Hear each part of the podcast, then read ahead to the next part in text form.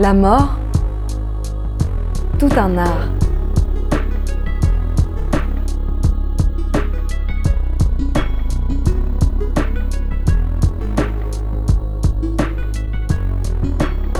L'art de transformer son deuil avec Michel Givonou. Je pense que chaque personne est une œuvre à elle-même. Il suffit juste qu'elle creuse, qu'elle cherche, elle va tomber sur un diamant et puis après il faut le travailler, ce diamant-là, et puis il faut le donner à voir.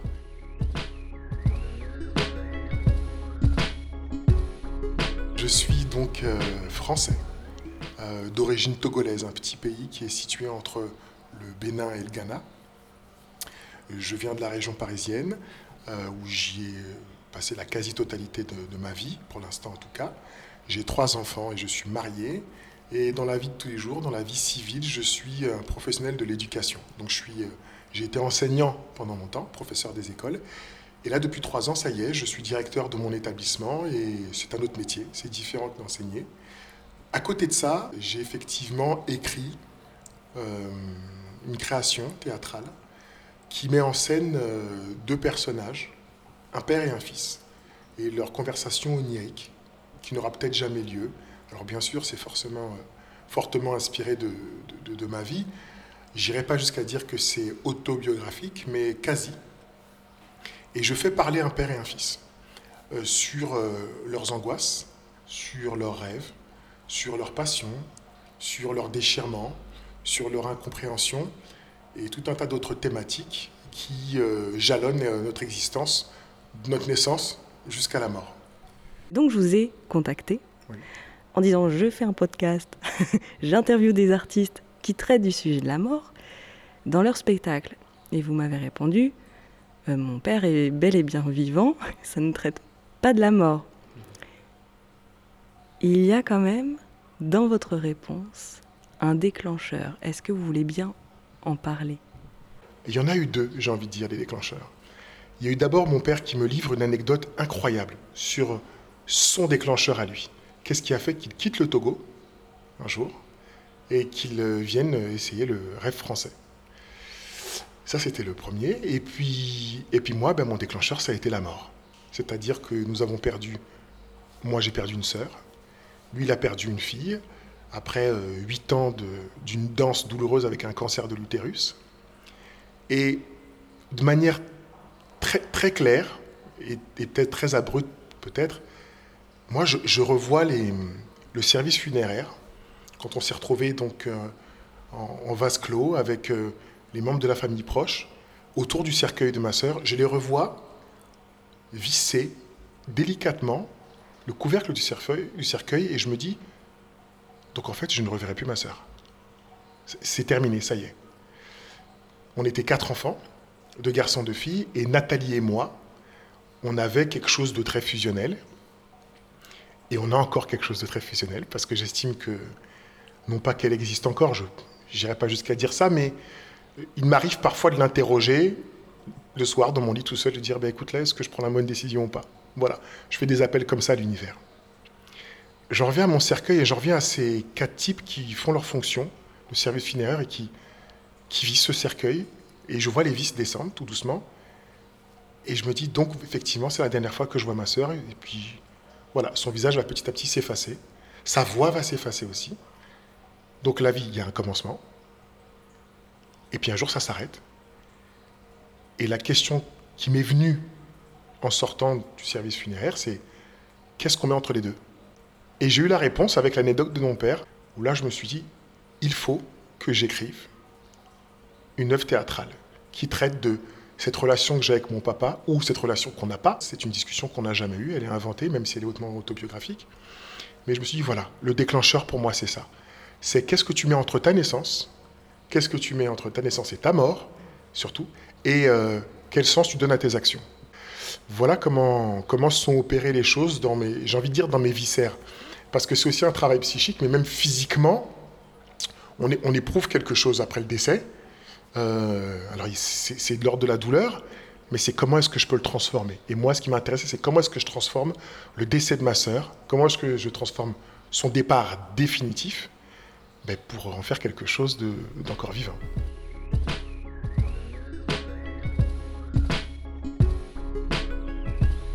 La fin, elle est là. Pour ma sœur, c'est là.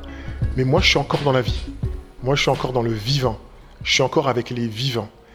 Et même si euh, je ne suis pas dans euh, voué un peu un, un culte à la personnalité, je me suis dit que le parcours de mon père, jalonné forcément de ce qu'il a vécu et de ce qu'on a vécu lié moi avec le décès de Nathalie, parce qu'on n'a pas le même angle de vue, on n'a pas, on l'a pas éprouvé de la même façon.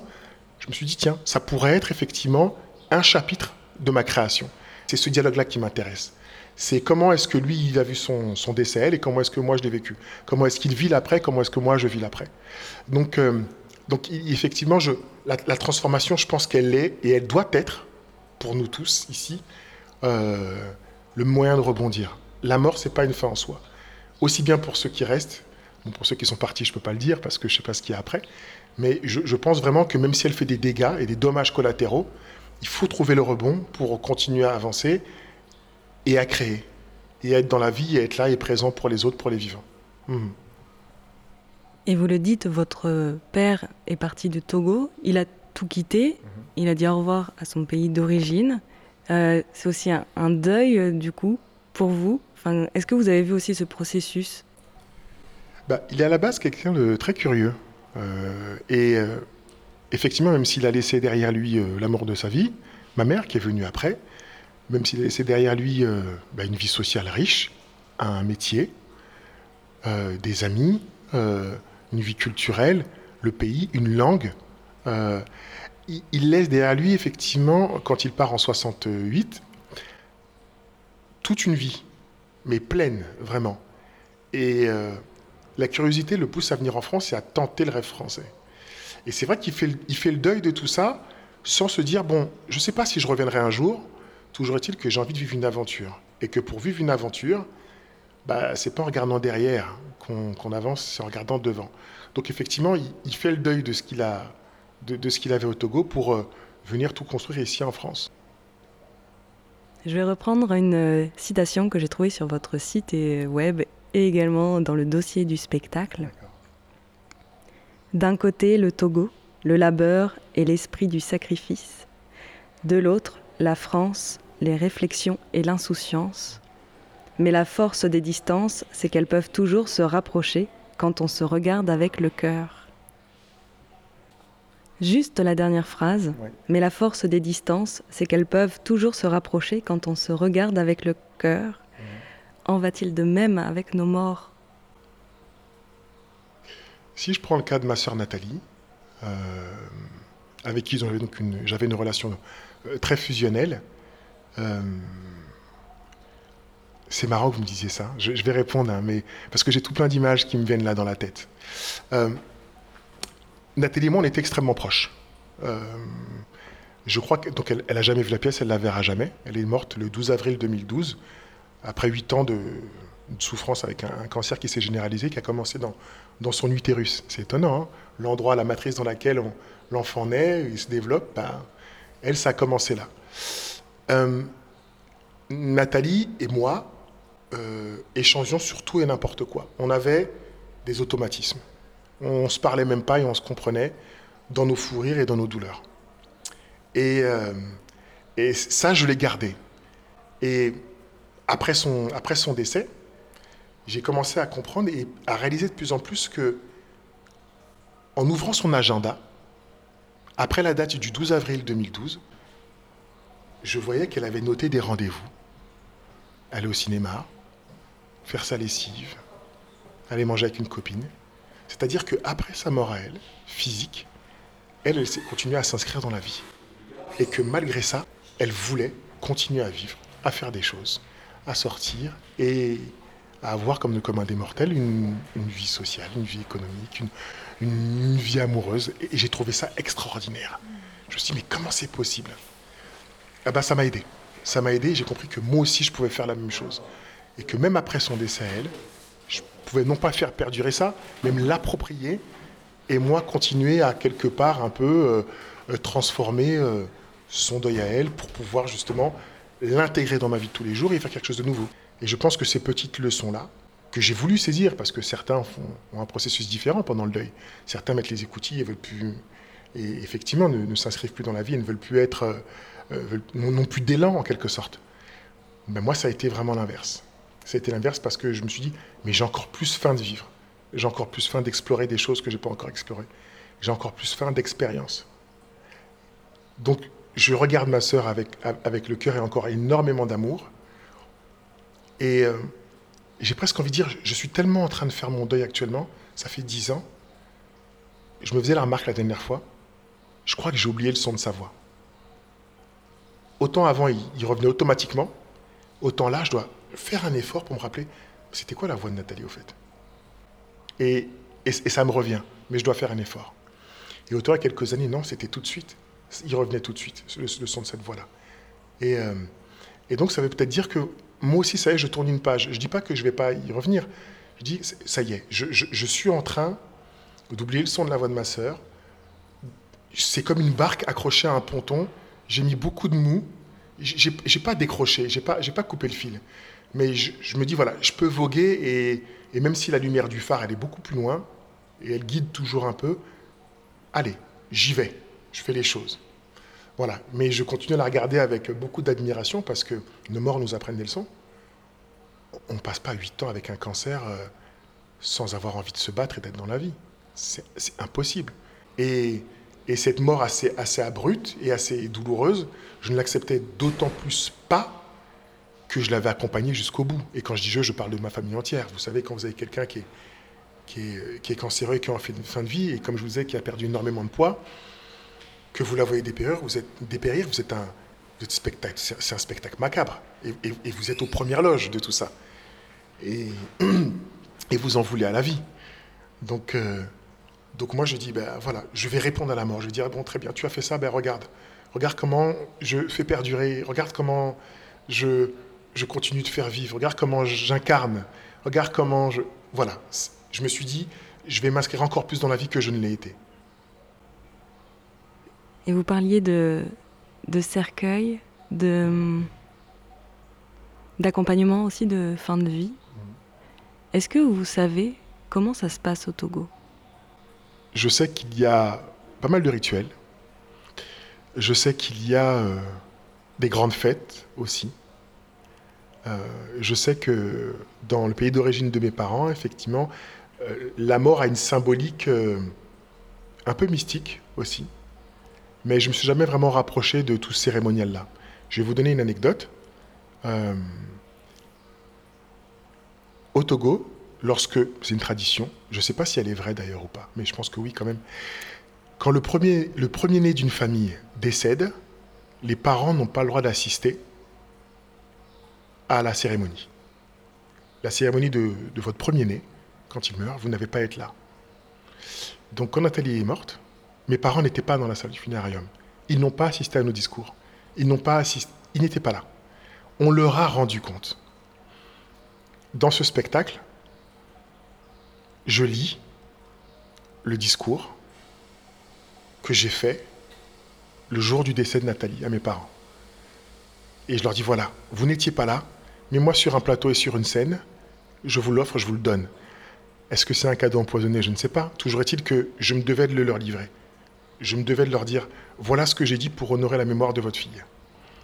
Donc, si je prends un peu de recul, je pense que la mort, on peut lui répondre. Je pense que la mort, on peut, on y va tous, certains beaucoup plus vite que d'autres. Elle est imprévisible, ça on le sait déjà. Euh, mais je pense qu'on peut lui répondre et je pense que les vivants et ceux qui veulent s'en emparer, pour honorer la mémoire d'un mort notamment, que ce soit en Afrique ou ici, ils peuvent le faire. Mais il faut transformer. Il faut transformer. Pour moi, c'est, la clé de voûte de, des vivants qui restent. Y a-t-il des textes littéraires, de, théâtre, ou des poèmes, ou des citations qui vous nourrissent sur ce sujet de la mort Je me prête au jeu. S'il y a une lecture que je recommande, c'est L'arbre sans fin de Claude Ponty. C'est un album pour enfants. Et il est incroyable. Et Claude Ponty, c'est un auteur qui, au début, je, trouvais, trouvais très farfelu. Il y, avait, il y avait trop de visuels dans ses albums, c'était trop chargé. J'ai la chair de poule quand je vous en parle. Sauf que on peut dire aux enfants et on peut leur montrer des images on peut leur raconter des histoires sur des thématiques qui sont lourdes à porter. Ça dépend comment est-ce qu'on entre dans ces thématiques. Ça dépend est-ce que nous, on se met à hauteur d'enfant. Et quand je dis hauteur d'enfant, ça ne veut pas dire qu'on se rabaisse. C'est se mettre à hauteur d'enfant. Eh ben, dans les albums de Claude Ponty, si vous arrivez à lire entre les lignes et à, être, et à rêver l'âme d'enfant que vous avez en vous, vous allez voir des choses que voient les enfants. Moi, ma fille, elle, me montrait des choses de cet album que je n'avais pas vues en tant qu'adulte. Et je me disais, mais c'est incroyable qu'elle voit ça. Et dans ce bouquin qui s'appelle L'arbre sans fin, et j'aime beaucoup cette idée, on a cette petite Hippolène, et l'album commence par la mort de, de sa grand-mère. Et elle est dans un cercueil de feuilles, et elle est portée, j'ai pas les mots là parce que l'album est loin dans ma tête, il porte la grand-mère dans son cercueil de, feuilles sur le bout d'une branche et elle s'envole. Et, et, quand Hippolène rentre et, qu'elle voit ses parents euh, en larmes, elle dit Qu'est-ce qui s'est passé? Maman est morte. Ça veut dire quoi? Ça veut dire qu'il y a, ça veut dire qu'elle est là, son corps est là, mais il n'y a plus personne dedans. Moi, ça me parle. Je me dis Mais c'est comme ça qu'il faut aborder les choses. Il n'y a plus personne avec des mots simples ne pas cacher la mort. Ça existe. Il y a un début, il y a une fin à tout. Mais tu vois la punaise que tu as écrasée tout à l'heure ou la fourmi qui bouge plus là, elle est morte. Ah bon, morte, ça veut dire quoi? Ben, Ma fille, ça veut dire que cette fourmi-là, elle n'existera plus. Elle a fait tout un tas de choses depuis qu'elle est née, et puis là, sa vie s'arrête. Et je finis avec Ponty, avec cet arbre sans fin. Il dit que cet arbre, au bout d'une branche, il y a une autre branche. Au bout d'une branche, il y a une autre branche, et ainsi de suite. Alors moi, quand je vais mourir, mes enfants vont faire une autre branche. Et même si j'ai pas d'enfants, mes amis vont faire une autre branche. Et ils vont porter quelque chose que je leur ai donné. Et ainsi de suite. Et ainsi de suite. Et ainsi de suite. Quelque part, on s'inscrit dans l'éternité, même si physiquement, on a une fin.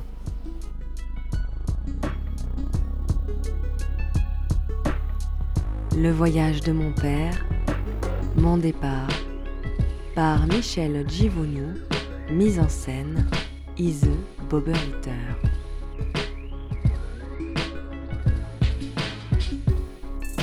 Je suis Lucille Milliard, réalisatrice de La mort, tout un art. Merci à Mathilde Cuchet pour l'illustration du podcast. Et merci à Florian Kuhn, dit Suzy Q, pour l'habillage sonore. Retrouvez cet épisode sur Canal B et sur toutes les plateformes de podcast.